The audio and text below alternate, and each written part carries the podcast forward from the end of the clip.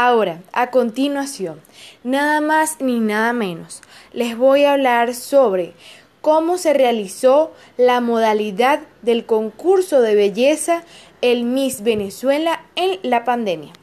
La pandemia del coronavirus dio un nuevo golpe al Miss Venezuela, que en los últimos dos años se ha visto envuelto en escándalos y demandas, obligando a sus organizadores a hacer un certamen mucho más modesto, sin ningún tipo de entretenimiento musical.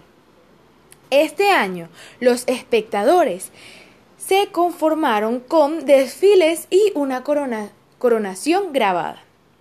El Miss Venezuela, al igual que muchos programas televisivos alrededor del mundo, tuvo que adaptarse a las exigencias del distanciamiento social impuestas desde mediados de marzo y a estrictas normas de bioseguridad para garantizar que ninguna de las 22 candidatas, las decenas de personas que trabajan alrededor de ellas y el equipo del canal privado que produce y transmite el programa resultaran contagiados.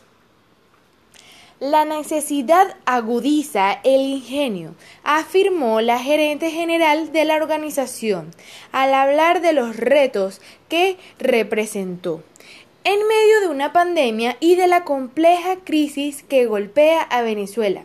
Sacar adelante esta edición de El certamen que ha desembocado en siete coronas de Miss Universo, seis de Miss Mundo, siete de Miss International y otros 100 centros. Y que ha convertido a la nación suramericana en referente mundial de los concursos de belleza. Lo que hemos hecho es reacomodarnos, reajustar los recursos disponibles, las oportunidades y tener algo siempre en mente, que es el foco y el objetivo, hacer un Miss Venezuela. Expresó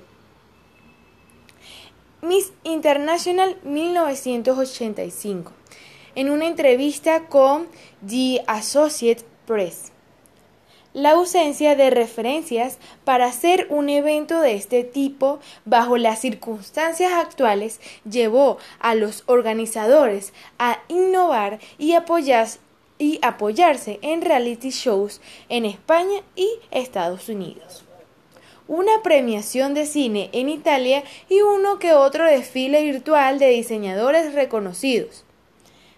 Precisó. Fue así como los organizadores decidieron grabar a cada una de las candidatas por separado sin tapabocas en los diferentes desfiles y apariciones en escena y luego ensamblar todas las tomas en postproducción para simular que estaban juntas. Esta edición, el proceso de preparación de las candidatas, que se extendió por un periodo de tiempo de seis meses, también sufrió cambios, ya que se realizó casi en su totalidad por Internet y solo contó con una clase presencial semanas antes del evento en un gran salón de, de...